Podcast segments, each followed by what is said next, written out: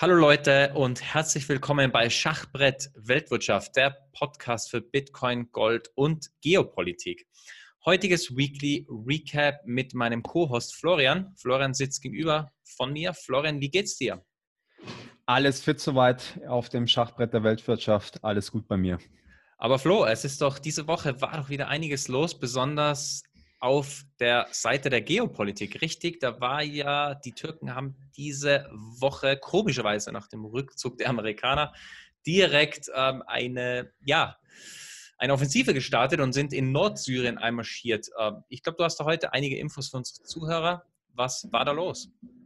Jo, gleich in Medias Res und ich glaube, ähm, Syrien-Konflikt und was gerade in Nordsyrien passiert, ist auch ein perfektes Beispiel dafür, warum wir unseren Podcast Schachbrett Weltwirtschaft ähm, genannt haben, weil letztendlich ist nichts anderes als gerade ein Schachspiel ähm, dort stattfindet. In Deutschland bin ich mir noch nicht sicher, ob sie ähm, auch die deutsche Außenpolitik verstanden hat, dass da Schach gespielt wird. Ich glaube, Heiko Maas, unser Außenminister, ähm, spielt noch immer Mensch ärger dich nicht, während die anderen auf dem ähm, Schachbrett ähm, ihre Figuren in Stellung bringen.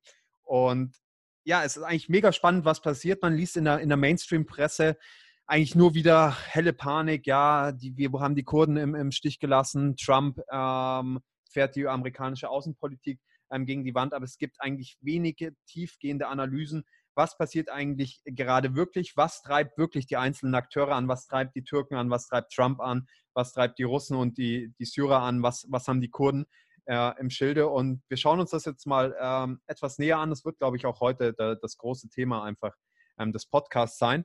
Und um uns da nochmal quasi das Setting anzuschauen, müssen wir uns ja nochmal ins Gedächtnis rufen, wie ging das eigentlich alles los. Und der Syrienkrieg, letztendlich nach außen hin, wurde als Bürgerkrieg ähm, vermarktet. Die syrische Regierung hat sich gegen den Diktator Assad erhoben und darauf ist das Ganze eskaliert und das ganze Land ins Chaos gestürzt. Aber was eigentlich in Wahrheit passiert ist, dass auf dem Rücken der syrischen Bevölkerung ähm, ein Stellvertreterkrieg ausgetragen worden ist. Und in diesem Krieg hat jeder mitgemischt. Saudi-Arabien hat mit, mitgemischt, die USA haben mitgemischt, ähm, Israel hat mitgemischt, Iran, Russen. Jeder war, der in irgendeiner Form im, im Mittleren Osten ähm, aktiv ist, ähm, hat sich in diesem Krieg beteiligt, hat Waffen an, an, an verschiedene Milizengruppen ähm, geschickt und jeder hat mitgemischt. Und am Ende des Tages, es ging gar nicht mehr darum, um, um Assad zu stürzen oder nicht. Jeder wollte einfach dort nur ähm, seinen Einfluss in der Region stärken.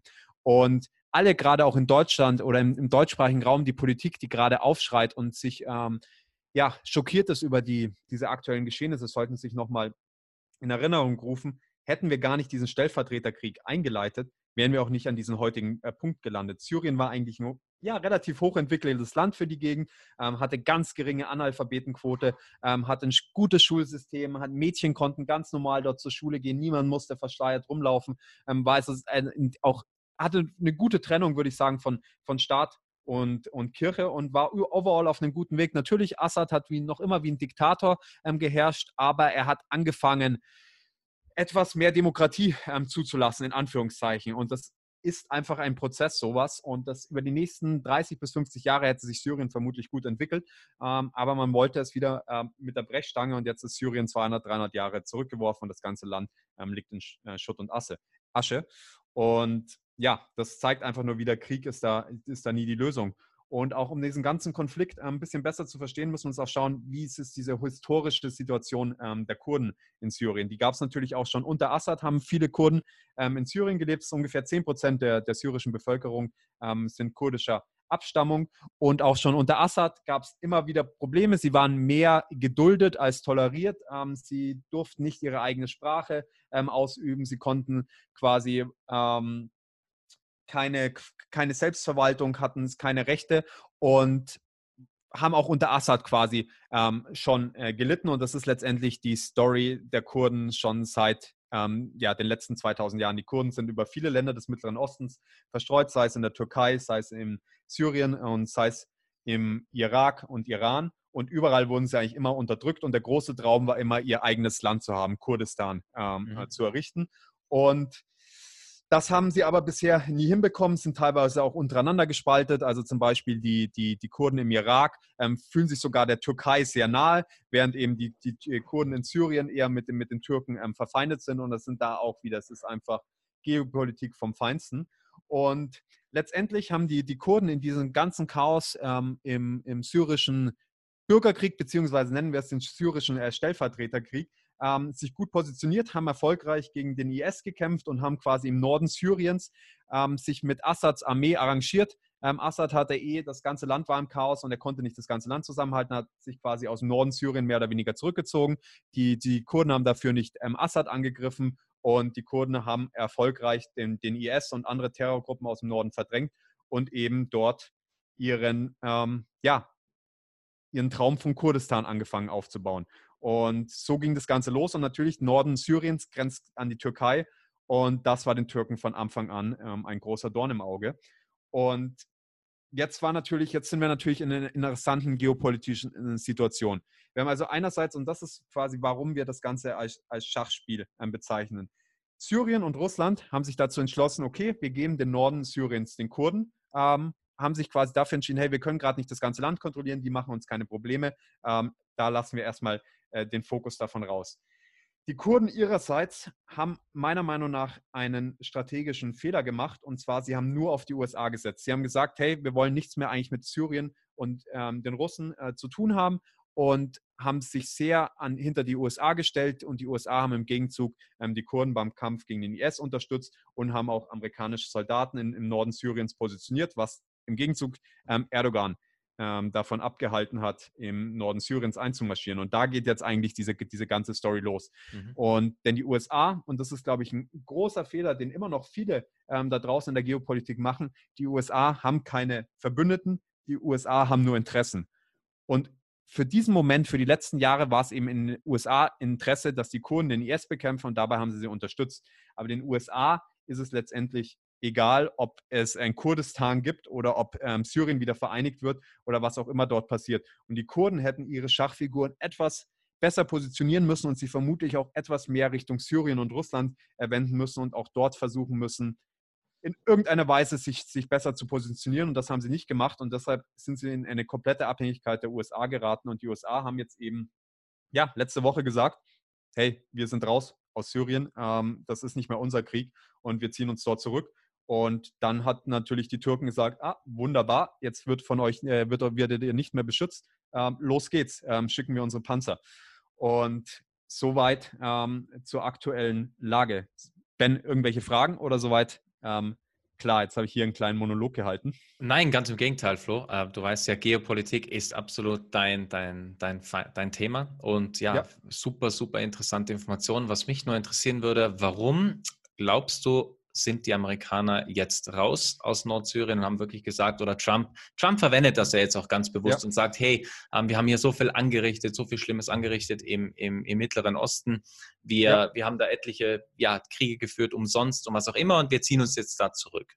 Ich meine, du weißt ja, Trump ist ein Schauspieler, er ist jemand, der die Sachen strategisch angeht. Ich meine, ja. ich nehme ihm das natürlich nicht ab wir, ich glaube, wir, wir haben hier potenziell auch unterschiedliche Ansichten und ich werde mal kurz meine Ansicht ähm, da formulieren und dann ähm, ähm, können wir mal auf, auf deine Eindrücke eingehen. Also meiner Meinung nach, Trump ist hier eigentlich sehr stringent in seiner Kommunikation, in seinen Handlungen. Er hat seitdem er ähm, ins Amt gewählt worden ist, gesagt, er möchte aus dem Mittleren Osten ähm, die Soldaten abziehen ähm, und möchte dort keinen Krieg mehr führen. Dass er hat es von Anfang an für einen Fehler gehalten, sich in diese ganzen Kriege ähm, zu verwickeln und hat es letztendlich von Obama geerbt. Und wenn man sich anschaut, er zieht die Soldaten aus Afghanistan zurück, er zieht jetzt die Soldaten aus Syrien zurück. Ähm, deshalb ist es auch sehr komisch, dass jetzt alle überrascht sind, dass er die Soldaten zurückzieht. Vermutlich sind die Mainstream-Medien, was ein Politiker, der sich an sein Wort hält, sowas kennen wir gar nicht, sind wir mit überfordert. Und es ist ja natürlich auch, ich finde es immer faszinierend, einerseits, man denkt immer, Trump jeden Moment drückt er den roten Knopf und die, die Welt ähm, äh, fällt in einen atomaren Krieg. Und andererseits ist man dann mega ähm, sauer, wenn er seine Soldaten ähm, zurückzieht und nach Hause holt und weniger Krieg führen will. Und es, meiner Meinung nach ist das eine komplette Absurdität. Und ich glaube ja, und da springen wir jetzt ein bisschen vor auch schon ähm, zum Ausblick, ich glaube, es wird relativ schnell ähm, Frieden geben ähm, in dieser Region. Und das hat aktuell noch niemand auf dem Schirm. Ich glaube, dass Trump einerseits natürlich das als, als Kalkül gemacht hat. 2020 stehen die nächsten Wahlen an. Ähm, er hat versprochen, die Soldaten heimzuholen. Ähm, und er macht das jetzt einfach und kann damit auch sagen, hey Jungs, ich habe mich an meine Wahlversprechen gehalten. Ich habe gesagt, ich bringe die Soldaten nach Hause und seht her, ich mache es auch. Andererseits potenziell auch als Kalkül jetzt spricht keiner mehr über die Ukraine. Die letzten zwei Wochen war alles voll Ukraine, Impeachment, ähm, Trump, Amtnehmungsverfahren und jetzt redet auf jeden Fall alle nur noch über die Türkei, Syrien und über amerikanische Soldaten dort und er hat sich damit auch etwas aus dem Kreuzfeuer genommen. Und wenn wir uns nochmal das, das Bigger Picture ähm, kurz anschauen, also wir hatten die, die, die Kurden im, im Norden Syriens, hatten jetzt ja einen autonomen, eine Autonomieregion dort errichtet und das, das Faszinierende daran ist ja auch, nach was für Maßstäben ähm, die das, das aufgebaut haben. Und die, die Türken bezeichnen ja häufig die Kurden im Norden Syriens ähm, als Terroristen. Es wurde auch sonst völkerrechtlich von keinem anderen ähm, westlichen Land ähm, der Norden Syriens quasi als Kurdistan anerkannt.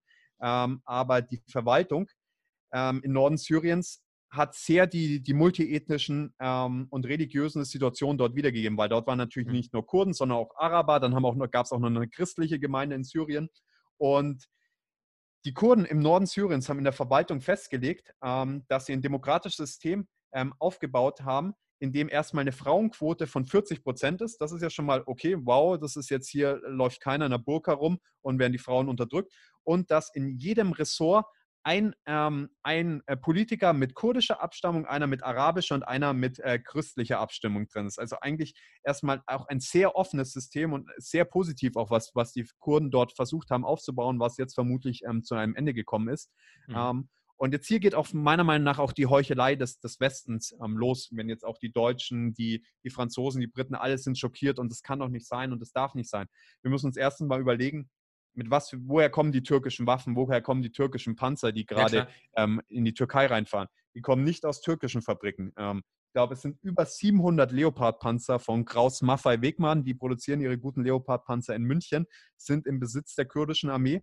Kann man sich natürlich immer fragen, was hat man gedacht, was die Türkei mit Leopard-Panzern vorhat? Ähm, Blumen zu verschießen oder äh, man weiß es nicht. Und da ist das immer meiner Meinung nach sehr heuchlerisch, wenn man sieht, pff, jetzt, die setzen sie jetzt gegen die Kurden ein. Das konnten wir ja gar nicht erahnen. Und dann ist natürlich auch die, das andere Ding, warum hat niemand zum Beispiel auch versucht, ähm, diese Nord, äh, Nordsyrien als Kurdistan völkerrechtlich anzuerkennen? Natürlich, weil man Angst vor den Türken hatte. Erstens als NATO-Partner und zweitens hatte man immer Angst, oh nein, die Türken werden uns die ganzen Flüchtlinge schicken. Ähm, und deshalb sagen wir lieber nichts. Und jetzt können wir uns ein bisschen entrüsten, weil wir müssen es ja, weil wir sind ja offiziell die Verteidiger der Menschenrechte. Ähm, und aber ja, long story short, also es ist meiner Meinung nach ähm, äh, heuchlerisch und die Amerikaner haben auch schon den ganzen Sommer über angedeutet, sie wollen ihre Truppen bald abziehen. Und es gibt O-Töne vom Cybert, vom Regierungssprecher ähm, der deutschen Regierung, der sagt, nee, deutsche Soldaten werden wir da auf keinen Fall hinschicken. Wenn, und ich bin völlig d'accord, es können keine deutschen Soldaten nach Syrien, also gar nicht ähm, falsch verstehen. Aber wenn es dann doch so wichtig ist und wenn man jetzt so tut, als wäre es so wichtig, ja, vielleicht müsste man dann eben mal selber ähm, was machen, anstatt dann immer nur ähm, auf andere mit dem Finger zu zeigen und sagen, ja, die Amerikaner, ähm, warum ziehen sie jetzt denn ihre Soldaten ab? Es sind nur tausende Kilometer ähm, auf einem anderen Kontinent von daheim entfernt, aber ähm, die müssen da sein. Aber nochmal, um kurz nochmal jetzt den, den, wieder den Bogen zum Ausblick zu spannen. Ich glaube, wir werden ziemlich schnell jetzt Frieden haben in Syrien, weil die aktuellste Entwicklung ist, dass die ähm, Kurden haben gesagt, ähm, wir geben unseren Traum erstmal von Kurdistan auf haben die syrische Regierung und die Russen um Hilfe gebeten. Ähm, die syrische Regierung ist in diesen Minuten, wo wir auch sprechen, bereits äh, mit großen Kontingenten im, in, im, Norden Syriens eingetroffen. Und es wird meiner Meinung nach jetzt die nächsten Tage ähm, so enden, beziehungsweise ich hoffe es, es kann immer eskalieren im Krieg, ist immer alles möglich. Ja. Aber die Türken werden ihre Offensive beenden. Die Türken werden es nicht riskieren, gegen die russische Armee ähm, in, den, in, den, in den Krieg zu ziehen, deren sind sie haushoch unterlegen. Ähm, und ich glaube auch nicht, dass die, die Russen letztendlich äh, mit der Türkei in irgendwelche kämpferischen Handlungen äh, eintreten wollen und werden. Und aber an, andererseits auch auf keinen Fall ähm, all die Erfolge, die sie jetzt in Syrien über die letzten Jahre ähm, gefeiert haben, beziehungsweise auch den, all den Aufwand, den sie dort reingesteckt haben, das in irgendeiner Form ähm, jetzt ähm, riskieren, dass das Ganze noch schief geht. Und long story short, die Türken, glaube ich, werden ihre Offensive beenden. Der Norden Syriens wird wieder unter die Kontrolle der syrischen Armee kommen. Ich könnte mir gut vorstellen, dass die Kurden irgendeinen Deal ausgehandelt haben, dass sie eine Autonomierechte haben, wie es zum Beispiel auch die Kurden im Nordirak haben, wie mhm. es einfach vergleichsweise mit den ähm, Südtirolern in Italien sind. Hey, ihr könnt dort ähm, eure Sprache sprechen. Habt, wir haben zwei Amtssprachen und so weiter und so fort. Ähm, und aber jetzt wird alles wieder quasi unter der Führung von Damaskus laufen. Die Türken werden im Gegenzug sagen, okay, hey, ähm, uns ging es nur darum, dass hier kein äh, Kurdistan entsteht vor unseren Grenzen. Wir können damit leben, dass die syrische Regierung ähm, dort ein erhält. Und so haben wir potenziell relativ schnell Frieden dort. Und Trump hat das Ganze vielleicht mit seinen Handlungen ins, ins Laufen gebracht, weil, let's face it, am Ende des Tages ist, die Türken hätten es niemals akzeptiert, dass vor ihren Toren Kurdistan entsteht. Und es wäre immer ein, ein Brandherd gewesen. Und jetzt potenziell, und das ist meine Hoffnung, da bin ich jetzt etwas jung und naiv, sind wir hier vielleicht ähm, auf einer Lösung recht nahe, was das Ganze ähm, betrifft. Auch wenn die, die Kurden natürlich ihren Traum wieder beenden müssen, wie so oft von ihrem eigenen Land. Aber ja, wir haben dafür vielleicht ähm, Frieden in der Region. Was ist deine Gegenstellung hinsichtlich Trump und seinen Motiven? Ja, ich bin da nicht so, nicht also, so also Thema, Thema Trump, Thema Trump, ich bin da nicht so ähm, auf der Seite, dass Trump der, der große Friedensbringer ist, ganz im Gegenteil. Ähm, weil schau dir mal an, was Trump seit Trump äh, in, in ähm, sage ich jetzt mal, gewählt worden ist, schau mal, was in der Welt passiert ist. Schau die Handelskriege an, die weltweit ausgebrochen worden sind ähm, gegen China. Schau, ähm, wie das amerikanische Volk gespalten ist, äh, seit Donald Trump gewählt worden ist. Ich will jetzt hier, also ich, ich mache jetzt hier ganz bewusst die Gegenposition.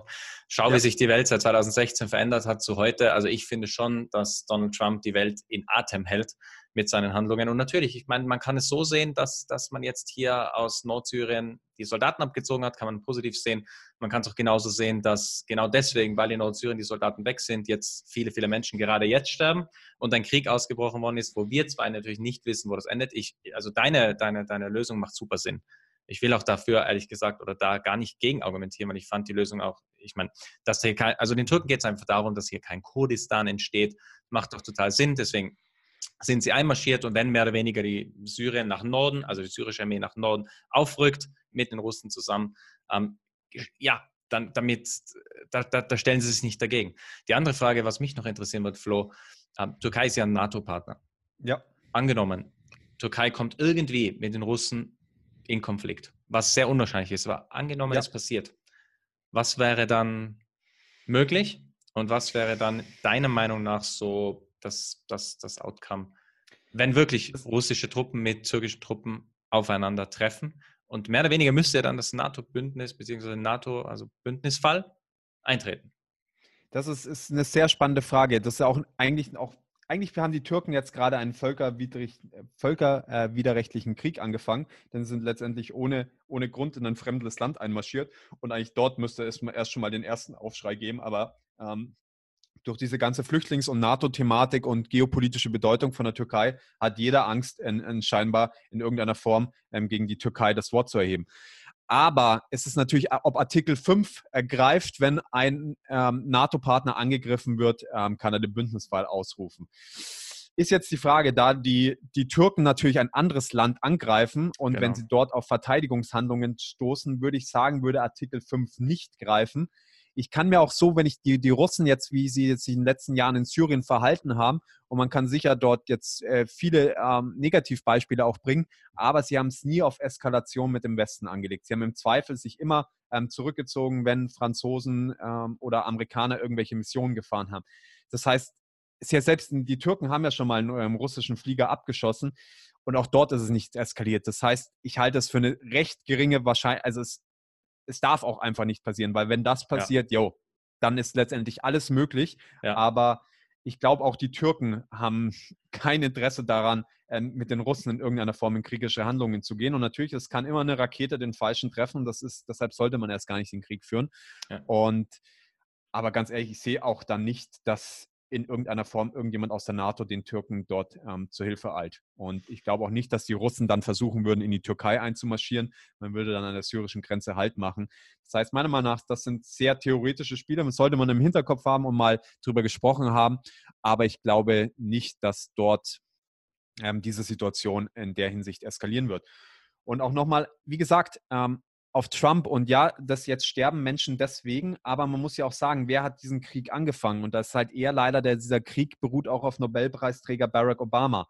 Und der hat in Syrien diese ganze, die Amerikaner reingebracht. Und Trump ist nur der, der irgendwie ähm, seine Soldaten dort wieder rausbringen muss. Und man muss es leider so sagen, im Krieg, deshalb ist Krieg nie die Lösung. Im Krieg sterben immer Leute. Und es war ja, es war klar, dass wenn die Amerikaner aus dem Norden Syrien rausgehen, werden Leute sterben. Das, es, ja. es gibt letztendlich, außer die, die Amerikaner wären bis zum Ende ihres Lebens dort geblieben, weil es war klar, sobald dort sich ähm, westliche Truppen zurückziehen, äh, kommen die Türken. Ähm, es, war, es gibt keine Lösung, in der das nicht ähm, der Fall gewesen wäre. Und das ist die traurige Wahrheit. Und deshalb ist, glaube ich, meiner Meinung nach soll es auch nicht in dem Fall Trump ähm, der Typ, auf den man die Schuld schieben sollte, sondern die Leute, die diesen Krieg angefangen haben. Und ja, die USA sind gespalten, aber wir wissen auch, in was für Zeiten wir uns bewegen. Und das wäre vermutlich auch unter anderen Präsidenten ähm, so gewesen. Um, ähm, Trump ist da ist nur ein Symptom, aber glaube ich nicht die Wurzel des Problems. Und ansonsten muss man sagen, er hat nicht den, den Konflikt mit dem Iran bisher eskalieren lassen, obwohl viele ähm, ja, in Amerika es darauf angelegt haben, aber es ist bisher nicht eskaliert. Er hat Truppen aus Afghanistan zurückgezogen, er hat Truppen aus Syrien zurückgezogen, er strebt Frieden mit Nordkorea an. Aber Und, ich muss ja eingrätschen, aber ja. Er, er, er hat die, die Truppen im saudischen, im Saudi-Arabien, also in dem Bereich ähm, Saudi-Arabien erhöht und schickt dir gerade, ich glaube, gerade gestern habe ich was gelesen von 3000 Soldaten, die wieder frisch darunter geschickt werden, um die Saudis zu unterstützen. Natürlich, aber man muss das ja. ist doch eigentlich, eigentlich genau das Gegenteil wieder ich meine, ist, ist, man darf nicht, nicht vergessen, am Ende des Tages, ist, ähm, Trump, äh, USA ist noch immer die Weltmacht. In den USA wirken ähm, viele verschiedene Kräfte.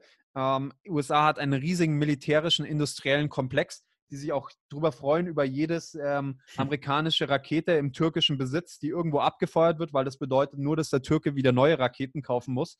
Und diese mhm. Leute sind sehr, sehr mächtig ähm, in den USA ähm, und sie kontrollieren auch äh, große Teile der politischen Landschaft und es, das ist natürlich, die USA haben hunderte Militärbasen rund um die Welt verteilt und da dürfen wir uns natürlich äh, äh keine Illusionen machen, haben sie nach wie vor auch einen Beherrschungsanspruch und einen Kontrollanspruch und das, das da hast du völlig recht und da ist also Trump ist in dem Sinne da auch da sicher nicht der große Friedenspräsident. Nichtsdestotrotz ähm, die Hard Facts sind einfach, er hat noch selber keinen Krieg angefangen und versucht eher Kriege zu beenden. Handelskrieg. darauf kommen wir auch, auch später nochmal zurück. Ähm, nur ist die Frage auch dort, ähm, wer hat diesen Handelskrieg angefangen? Hat ihn wirklich Trump angefangen oder haben die Chinesen nicht schon viel früher angefangen? Und bisher hat nur kein amerikanischer Präsident ähm, zurückgekämpft. Aber darüber reden wir gleich noch über den Handelskrieg. Also letztendlich im Ausblick, ähm, Syrien ist dass ich glaube, also mhm. Traum von Kurdistan zerplatzt. Ich hoffe für die Kurden, und das würde ich ihnen wirklich wünschen, dass sie dort eine ähm, Teilautonomie im Norden Syriens erhalten. Und ich glaube auch nach wie vor, der syrische Staat ist so zerstört und steht auf so wackeligen Füßen, dass äh, Damaskus nach wie vor nicht in der Lage ist, dieses große Land alleine zu kontrollieren und es vielleicht auch sogar recht ist, wenn man dort einen Mittelweg findet. Und ich glaube oder ich hoffe, dass sich die Türken darauf ähm, zurückziehen werden und wir einen großen Schritt äh, Richtung Frieden in Syrien gegangen sind. Und was ich auch, also ich glaube, ich habe nach wie vor das Gefühl, in, in Europa hat man sich noch nicht damit abgefunden, dass Assad der Präsident von Syrien bleiben wird. Ähm, der Krieg gegen Assad ist verloren. Assad hat den äh, gewonnen, das kann man gut oder schlecht finden, aber er wird da bleiben. Und das Ziel sollte jetzt eigentlich sein, sich mit ihm in irgendeiner Form ähm, zu einigen, möglichst viel positiven Einfluss, friedlichen Einfluss auf Syrien zu nehmen und dann dieses Land wieder aufzubauen. Ja. Und ähm, wenn wir in Norden Syriens Frieden haben, sind wir da einen großen Schritt ähm, der ganzen Sache näher gekommen. Und wir werden das jetzt mal über die nächsten Tage im, im, im Auge behalten, weil, wie gesagt, die syrische Armee steht jetzt bereits im Norden Syriens. Und jetzt sollte es eigentlich, ähm, würde ich sagen, dieses Wochenende dann Endspiel. Äh, oder im Verlauf dieser mhm. Woche ähm, zum, zum Frieden kommen. Wenn es nicht kommt, dann müssen, haben wir nochmal andere Themen, Thematiken. Aber jo, sehe ich jetzt nicht. Was ich auch noch sagen will, da als letzten Gedanken dazu, ich, für die Türkei befürchte ich, dass sie ihre Figuren auf dem Schachbrett auch sehr schlecht ähm, aufgestellt hat und in gewisser Weise auch in die Falle getappt ist, die ihnen, sei es Trump, Putin oder Assad, gestellt haben und sie nur als Mittel zum Zweck ähm, gedient haben, um den Norden Syriens wieder unter syrische Kontrolle zu bringen und ähm, sich selber aber vermutlich riesige innenpolitische Probleme ähm, damit ähm, ins, ins Haus geholt haben, weil wir dürfen nicht vergessen, 20 Prozent der äh, türkischen Bevölkerung sind Kurden. Und in den letzten Jahren war es verhältnismäßig ruhig, was die Kurden betrifft. Es gab dann in den letzten Jahrzehnten auch schon ganz andere Zeiten mit vielen Anschlägen, mit vielen ähm, ähm Konflikten. Und 20 Prozent der türkischen Bevölkerung sind gerade sicher nicht glücklich, ähm, dass auf ihre Landsleute ähm, mit Panzern geschossen wird. Ja. Und ich kann mir sehr gut vorstellen, dass es in der Türkei wieder zu größeren innenpolitischen Spannungen kommen wird. Ähm, und die das Land wieder ähm, in mehr Chaos stürzen werden und letztendlich nur in die Karten von, von den anderen gespielt haben, aber selber mit keinem, keinem Gewinn aus dieser Sache hervorgehen. Gleichzeitig die, die türkische Währung, der, der Lira, ist auch auf Talfahrt, hat, glaube ich, auch überhaupt in den letzten fünf Jahren hat er über hat er sich gedrittelt im Vergleich zum, zum Dollar. Also ähm, auch massiv an Wert verloren, die türkische Währung. Wir haben große Inflationsraten in der Türkei. Die türkische Wirtschaft kommt auch nicht in Gang. Hat sich jetzt da auch irgendwie ähm, außenpolitisch recht isoliert. Wenn auch Syrien zum Frieden kommt, werden hoffentlich auch wieder viele Syrer ähm, aus der Türkei, viele Flüchtlinge zurück nach Syrien gehen können. Das heißt, die Flüchtlinge sind dann auch kein Druckmittel mehr. Und ja, ich glaube, die Türkei hat einen Fehler gemacht, indem sie das jetzt ähm, so gemacht haben. Und ja, das ist mal wieder ein gutes Beispiel dafür, wie man eben sich auf diesem Schachbrett gut ja. oder schlecht positionieren kann. Genau. Alleine schon, wie du richtig sagst, durch, durch die massive Abwertung der Währung, durch die Krise, die Wirtschaftskrise ist auch ein gutes Ablenkungsmanöver hier für Erdogan, einfach hier die Sachen, wie soll ich sagen, auf die patriotische Schiene zu schieben. Du weißt, was ich meine. Es ist ja sehr ja. beliebt bei Populisten, diese Art und Weise der, der Politik zu machen. Ja. Und ja, das führt uns, glaube ich, dann direkt weiter, Flo, auf unserem ja. Schachbrett. Und es war ja nicht nur in Syrien einiges los. Es war auch wieder was bei Saudi-Arabien und den Iranern los. Und zwar wurde da ein weiterer Tanker attackiert mit einer Rakete. Und ich möchte da jetzt mal ganz kurz ein kleines Video von Bloomberg beziehungsweise einen kleinen Ton hineinspielen, was denn da genau los war. Kleines Comment. This feels like a big shift because Iran initially said that the missiles came from Saudi Arabia, which would point to a, a, very deep escalation between the two countries. But if it's not Saudi Arabia behind the attacks, who is it? Very hard to say, and I have to say it's been very, very confusing this morning. So Iran, or at least the Iranian tanker company, came out earlier, and as you said, uh, they said we've been hit by missiles. Those missiles probably came from Saudi Arabia, and they walked that back pretty dramatically within an hour or so, when it seemed that no one else was following that theme. So the oil markets come off a little bit, but nonetheless, you know, you have to think about the context here. We had lots of attacks on Saudi uh, oil infrastructure and on tankers off the Emirati coast. So it's within that theme of an escalation of attacks on oil infrastructure and oil shipping uh, that, that, has that premium in the price.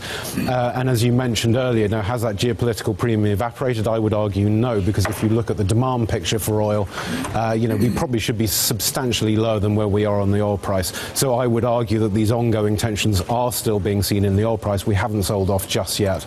Uh, and again, every time one of these incidents happen, however murky it is, uh, if you're an oil trader, you have to be thinking about what might happen next. Right. So, uh, Even though all sides so far have said they want to avoid war, is you know this wider conflict just much more of a risk to disruption? So what does it mean when, when you trade? Does the range of the oil price actually widen significantly? Yes, I think so. And and again, you know, the, the, the rhetoric we're getting on the demand side is not terrific. Um, but you have to think about it in these terms. So yes, both sides clearly don't want to go to war. That's in neither side's interest. But when you have a big military build-up in a region and you have these sort of relatively small-scale attacks on pipelines, tankers, refineries, processing centres, you know, the risk of something going wrong, one of those missiles or UAVs somehow hitting the wrong target. Um, really increases the risk of things escalating much more dramatically uh, than they are now. Also ich ganz kurz, bevor du was dazu sagst, ich meine, es ist ja einfach absurd. Jede Woche fliegt auf irgendeinem Tanker eine, eine Rakete. Ähm, also ähm, und das, das, ist ein, das ist ein wirklicher Brandherd. Und da muss ich aber auch nochmal eine Sache nochmal dazu sagen und auch nochmal, das schließt sich einfach auch der, der Kreis zu all diesen anderen Konflikten, egal ob Syrien, Iran, Saudi-Arabien und so weiter ist. All diese Waffen kommen aus der westlichen Welt. Und man ist jedes Mal wieder überrascht, wenn man denkt, ja, wir hätten, konnten uns ja gar nicht vorstellen, dass Saudi-Arabien, Türkei oder wer auch immer ähm, diese Raketen und diese Panzer einsetzt. Wir dachten, die benutzen sie nur für Dekoration als Militärparaden. Und wir führen aber in der westlichen Welt seit Jahrzehnten, seitdem ich auf der Welt bin und denken kann, immer diese Diskussion, ah, sollen wir in diese Region Waffen liefern und was nicht, aber ja, eigentlich ist es ja ein gutes Geschäft, ja, machen wir es doch. Und am Ende ist man dann, tut man dann immer so schockiert, wow, jetzt bricht der Krieg aus und Menschen sterben und das, das finden wir ja nicht gut. Ähm, das einfach nur nochmal als, als Gedankenfutter, weil ich glaube, das eigentlich, wenn man wirklich was anders machen will, dann einfach mal aufhören, Waffen in die ganze Welt zu liefern, ähm, dann würden sie auch weniger eingesetzt werden. Aber zurück zum Tanker ja. und wie du siehst, äh, wie du siehst, Florian, also jetzt gerade hier im Video abgespielt, es ist einfach total unübersichtlich. Die Lage da unten, also das ist jetzt völlig ganz egal, ob das jetzt wirklich im Persischen Golf ist oder sogar im Roten Meer, weil dieser, dieser Vorfall ist im Roten Meer passiert und zwar im, vor dem Port, also vor dem Hafen von Cheddar. Direkt im Roten Meer wurde ein iranischer Tanker angegriffen aus der Richtung von Saudi-Arabien. Man weiß es nicht, wer das war. Man kann nicht genau sagen, wer hier geschossen hat. Aber man weiß auf jeden Fall, die, die, diese Spannungen, die was eben in diesem Roten Meer herum, durch den Golf von Aden, rüber zum Oman und dann in den Persischen Golf hinein, die werden einfach nicht weniger. Und es ist wirklich komplett unübersichtlich. Man kann, es kann wirklich sein, Florian, wie du ja oder wie wir schon die letzten, sag jetzt mal, drei Monate mitbekommen haben, dass wir einfach am Montag aufwachen und einfach am Sonntag nachts irgendwo eine Rakete reingeflogen ist und die Ölpreise, was weiß ich, wie viel höher stehen. Das ist natürlich, ja, es ist, es ist für mich ist das eigentlich, also auch wenn wir jetzt gerade die Syrien-Thematik besprochen haben und natürlich auch ist es, ist es, ist es absolut, ja, wie ich sagen, erwähnenswert und man muss auch drüber sprechen etc. Aber die, die, das absolute, ich nenne es auch jetzt, wie soll ich sagen, der Höhepunkt dieser, dieser, dieses Middle East, dieser, dieses Mittleren Osten-Krise befindet sich meiner Meinung nach in Saudi-Arabien und in Iran. Und alleine schon, Flo, was glaubst du denn jetzt? Rat mal, wie viele Attacken waren denn jetzt seit Juni 2019 schon mittlerweile in den Medien? Also sei es jetzt Öltanker, sei es jetzt Ölraffinerien, sei es egal was. Wie viele Attacken glaubst du waren bis jetzt? Ja, gefühlt hört man jede Woche aktuell eine. Ich glaube, jetzt ganz so viele waren es nicht, aber es müssen sieben, acht, neun, zehn, irgend sowas in, ja. in dem Bereich oder? Gut geschätzt, es sind genau acht. Es sind acht Events, ja. die wir mittlerweile äh, gesehen haben. Und das erste Event, also der erste, die erste Attacke auf, auf zwei Öltanker war auch in der Nähe vom Persischen Golf, war am 13. Juni. Und wir haben also, wenn wir das jetzt Ganze ein bisschen statistisch aufarbeiten, nicht schwierig. Alle zwei Wochen hatten wir bis jetzt einen neuen Vorfall. Die Lage bleibt also höchst angespannt und unsicher. Es kann jederzeit irgendwas passieren. Und ja, man, man sieht einfach ganz klar, es ist der, diese ganze Region, dieser ganze Mittlere Osten kommt einfach nicht zur Ruhe. Und auf der anderen Seite, ja, ähm, die USA stellt sich ja immer so, weil wir gerade vorher noch gesagt haben, Trump ist jetzt hier der große Friedensmann und sagt, nein, wir gehen jetzt hier raus aus Nordsyrien, wir ziehen unsere Soldaten ab.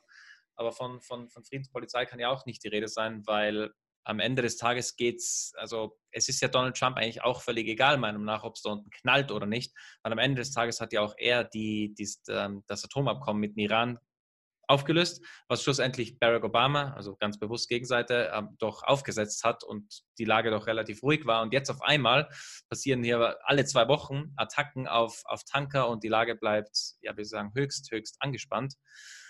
Ja, ähm, natürlich muss man sich hier noch die Frage stellen, wohin führt das und wie, wie wird sich das noch weiterentwickeln? Weil wenn das Ganze so weitergeht, irgendwann, Flo, du weißt es, irgendwann reicht einfach ähm, ja, eine Rakete auf dem falschen Ort, eine Rakete vielleicht am falschen Tag und die ganze Lage kann eventuell komplett eskalieren. Und wie wir ja schon letztens in dem Podcast auch besprochen haben, es ist einfach auch in den Interessen der Großmächte, besonders der USA, dass hier etwas passiert, meiner Meinung nach besonders, weil, wie gesagt, das Öl ist, sie sind auch nicht mehr abhängig davon. Die USA hat genug Öl selber.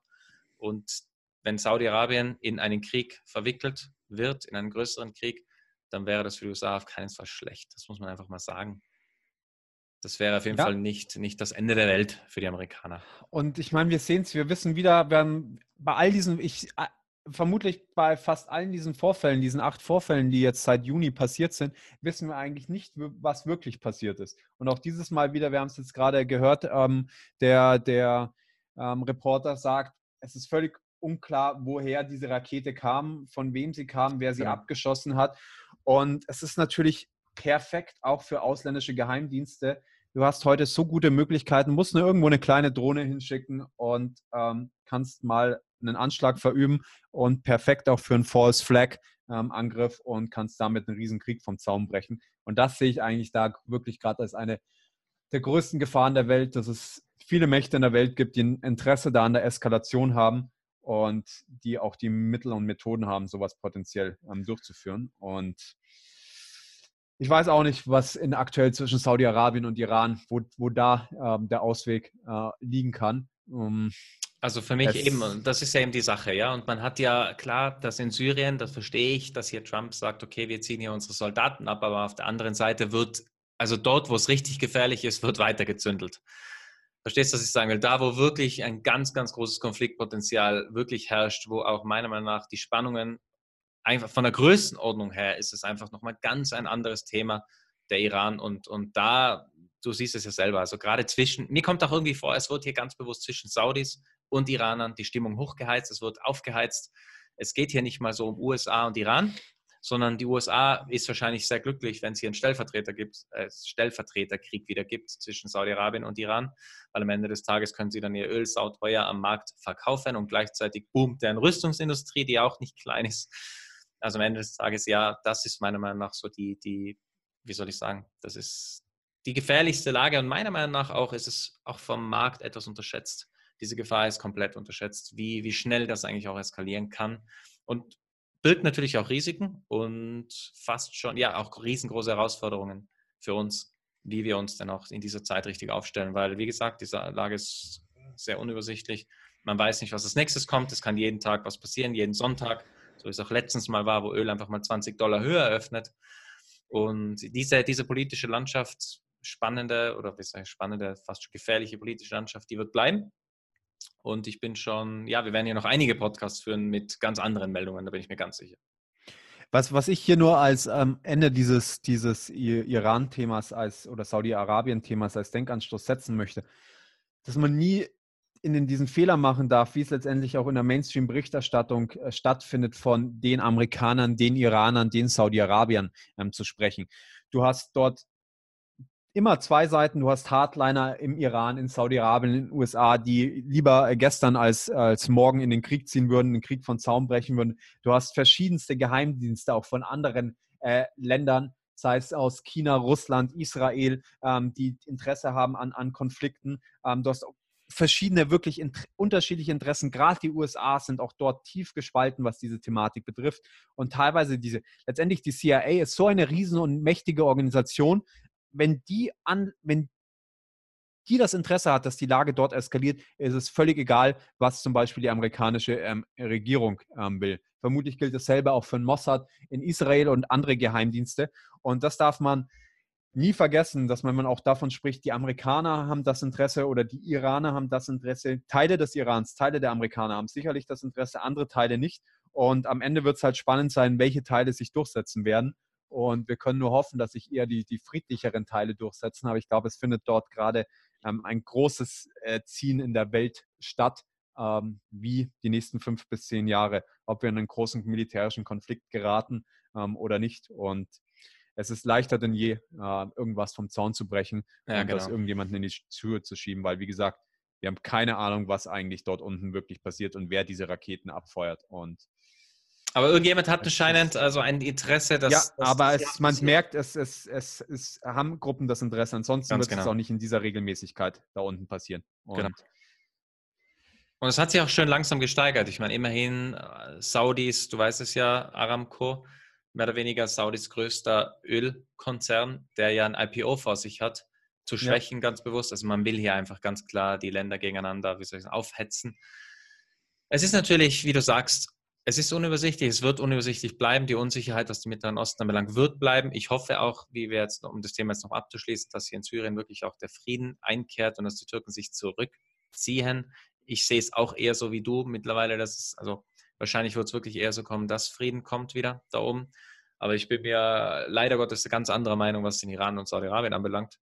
Und da steht alles auf Eskalation und das wird sich da, das ist das, wie soll ich sagen, das absolute, das ist der, der große Showdown. Das ist das Finale, meiner Meinung nach, was den Mittleren Osten schlussendlich ins komplette Chaos stürzen kann und wird. Und da muss man dann wirklich schauen, wie es, wie es dann hier weitergeht. Und das hat natürlich immense Auswirkungen auf, auf, auf die Märkte. Und ja. ja jetzt gehen wir doch, glaube ich, vom Thema ein bisschen ähm, vom Iran, beziehungsweise im Mittleren Osten gehen wir ein bisschen mehr jetzt in die Wirtschaftspolitik. Und da gab es diese Woche was Neues.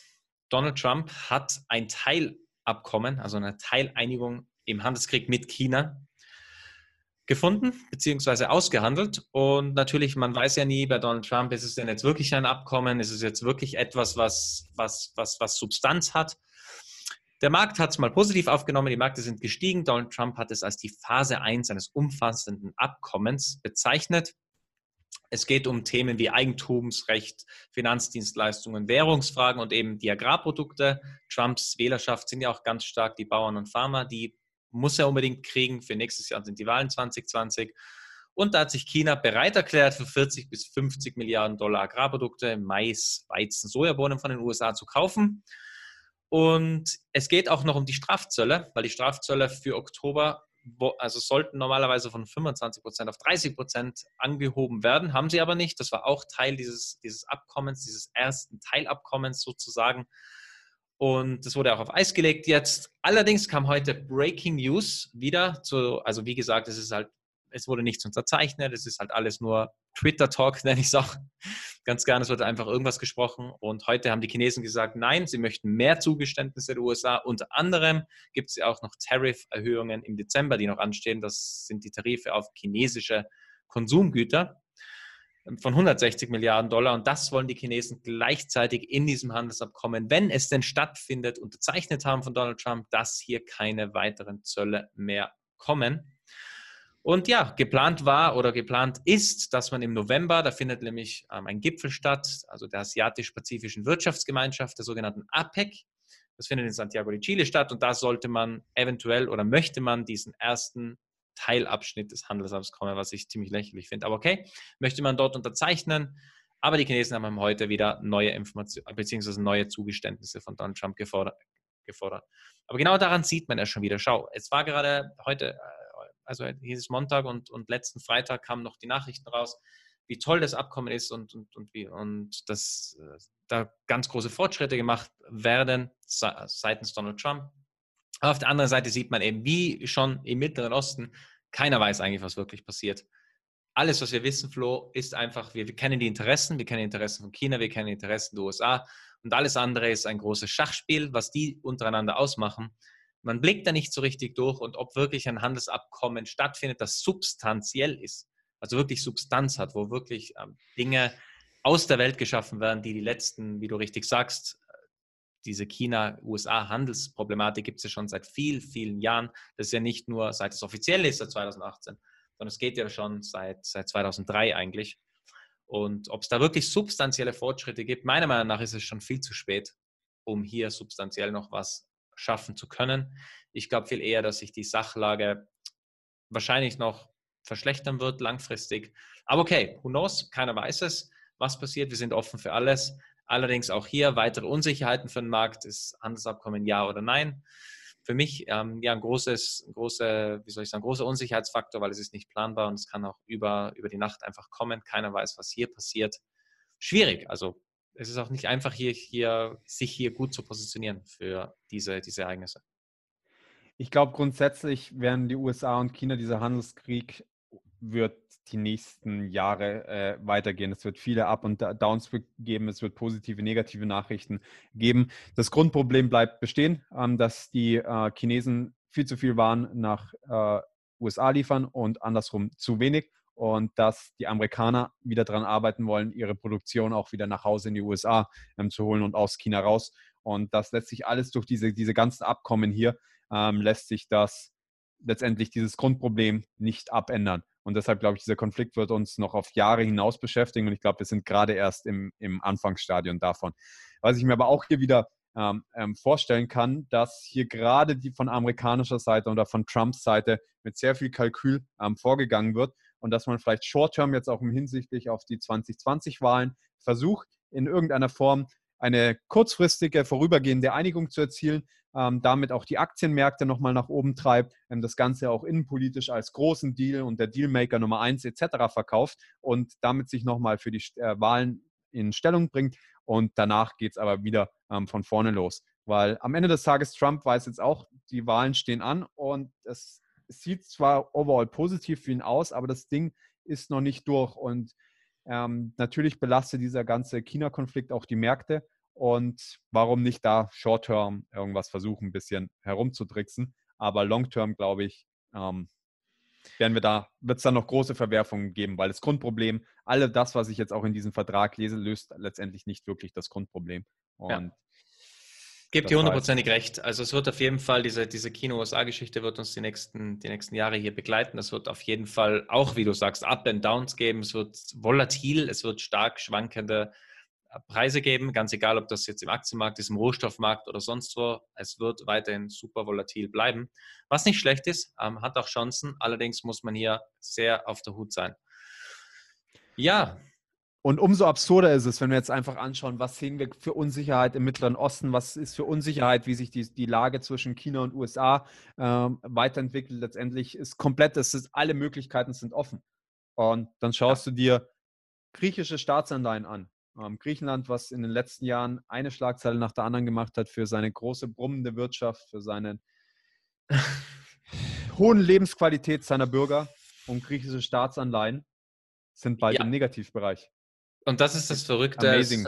Ja, ist auf jeden Fall wert, Flo, das ins Weekly Recap mit reinzunehmen, ähm, weil es halt fast schon lustig ist. Wenn man sich mal vorstellt, griechische Staatsanleihen haben noch die dreijährigen griechischen Staatsanleihen 2015 30 Prozent fast abgeworfen. Oh. Also das heißt 30 Prozent am Ende des Tages, ja gut, am Ende des Tages war das Risiko, hier einen Bankrott hinzulegen, dass der griechische Staat pleite geht, war riesen, riesengroß. Und jetzt haben wir einfach mal viereinhalb Jahre später und hat sich irgendwas geändert in der Eurozone, hat sich irgendwas geändert in Griechenland, Flo, und jetzt, jetzt, jetzt rentieren diese Staatsanleihen bei unfassbaren 36 Basispunkten, was 0,36 Prozent sind, liebe Zuhörer. Das ist ja wie soll ich sagen, mehr oder weniger ein Risikoabschlag. Sowas hat man selten gesehen. Ähm, ist, ist Griechenland so viel sicherer geworden? Ist es so viel, so viel, so viel, ja, wie soll ich sagen? Ist es risikolos, muss man es ja fast schon sagen. Wenn kein Zins mehr da ist, dann ist es risikolos.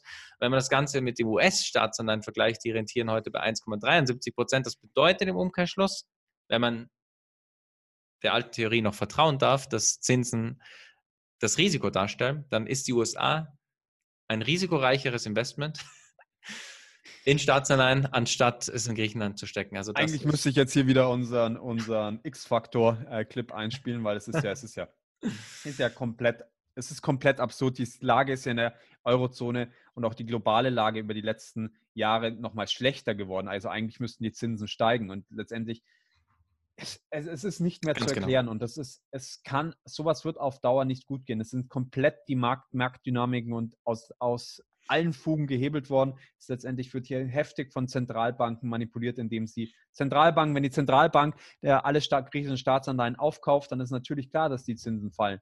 Aber es ist, es wird irgendwann nicht mehr funktionieren und das ist die größte ja, Blase ich, ich, der Menschheit. Sprachlos. Ich, Griechenland im, bald im Negativbereich. Und da sollte jetzt auch dem Letzten einfach bewusst werden, okay, irgendwas läuft in unserem Finanzsystem gerade äh, mega verkehrt und es passt hinten und vorne nicht mehr und es ist surreal und das kann kein positives Ende nehmen. Ja, und wenn du das, was man hier ganz klar erwähnen muss für unsere Zuhörer, wenn du wirklich den Zins abschaffst, und das haben wir gemacht, wir haben den Zins de facto abgeschafft. Hier in der Eurozone gibt es keine Zinsen mehr. Wir haben Negativzinsen. Also der Zins ist nicht mehr da und der Zins ist die, der, der wichtigste Preis in jeder Wirtschaft. Das ist das Allerwichtigste. Weil Investoren und, und, Menschen, die ihr Geld irgendwo investieren und anlegen, möchten wissen, was, in was investiere ich.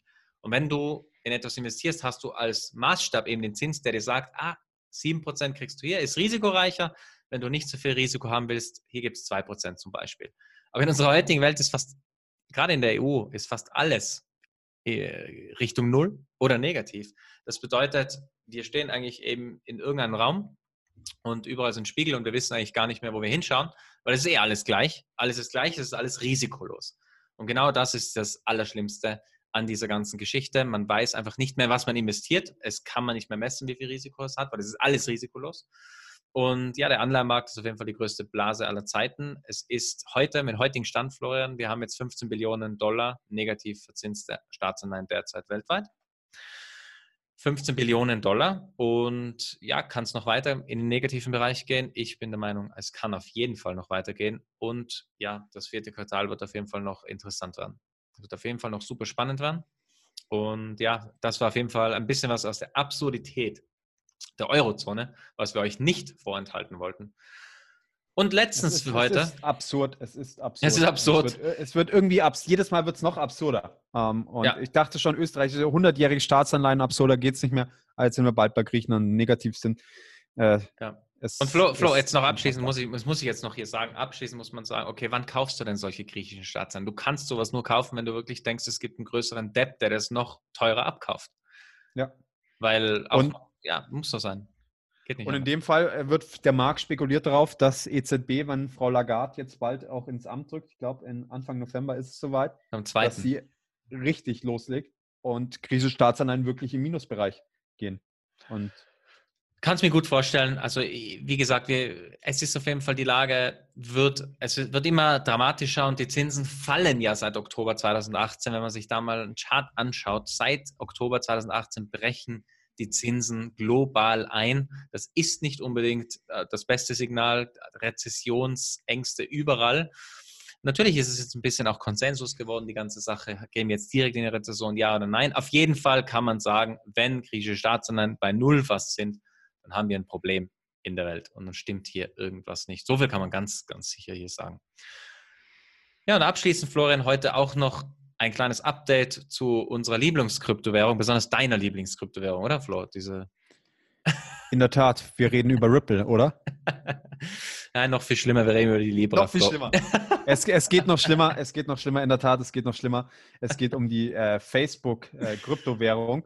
und alles deutet darauf hin, und das ist erstmal eine in meinen Augen sehr positive Entwicklung, dass diese Währung zumindest in ihrer heutigen Form ähm, niemals das Licht der Welt erblicken wird.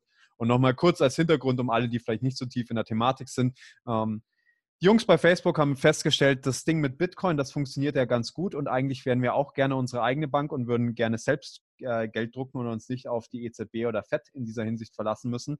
Und deshalb kreieren wir doch einfach unsere eigene Währung und diese Währung haben sie Libra getauft und haben, um das Ganze auch noch erfolgreicher zu machen, sich viele Partner aus der Industrie geholt.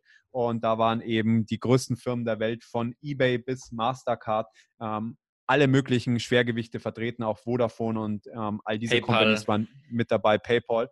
Und das Ganze bricht jetzt langsam ause- auseinander. Ich glaube, jetzt sind äh, letzte Woche eBay, Visa, Stripe, Mastercard und PayPal haben das Projekt ähm, verlassen. Die guten ähm, sind alles amerikanische Firmen, ähm, interessanterweise. Und in Amerika die, die SEC, die Börsenaufsicht, aber auch einige ähm, hochrangige amerikanische Politiker üben mächtig Druck aus, ähm, dass dieses Projekt nicht stattfindet. Warum? Weil sie, wie wir auch häufig schon im Podcast besprochen haben, das als Konkurrenz ähm, zum US-Dollar sehen. Und sie wollen letztendlich selber in Kontrolle bleiben, wer das Geld druckt und wollen das nicht bei einer privaten Company ähm, sehen. Und ja, die sind jetzt aus dem Libra-Projekt ausgestiegen und das sind natürlich Schwergewichte, was dieses ganze Projekt ähm, weit zurückwirft. Das Projekt ist noch nicht tot. Das in, in, gerade in, in anderen Teilen der Welt wird das nach wie vor von, von Firmen ähm, ja, unterstützt, ähm, die Facebook-Währung, aber es ist ein, ein Riesenrückschritt. Und es zeigt letztendlich, die Quintessenz für mich ist daraus einfach nochmal die Power von Bitcoin.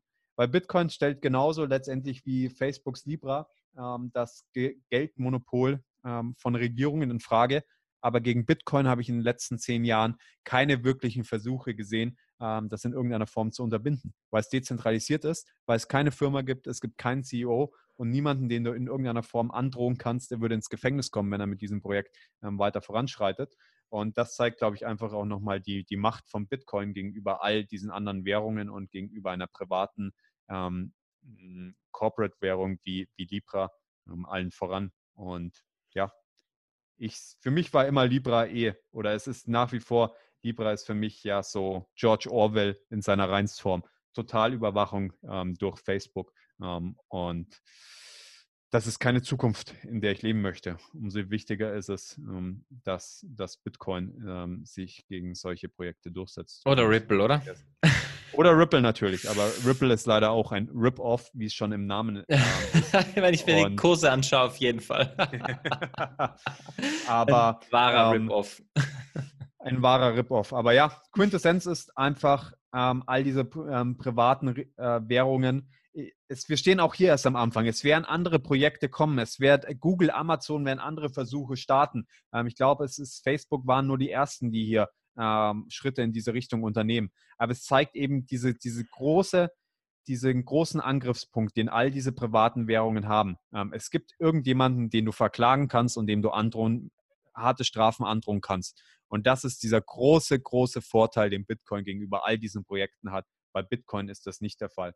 Und bei Bitcoin kann kein amerikanischer Senator ähm, sich in irgend, vor irgendeine Fernsehkamera stellen und sagen, hey, Mastercard, Visa, bitte hört ja. auf, Libra zu unterstützen. Ganz genau. Und Bitcoin ist einfach People's Money. Also Bitcoin ist das Geld der Leute und Bitcoin wurde auch for free, ganz kostenlos in die Welt gegeben. Da hat es auch, kein, auch keine Corporation dahinter geben müssen, die irgendwie sagt, ja, wir machen jetzt hier mal eine Währung und ihr dürft das dann auf unserer App oder was auch immer verwenden.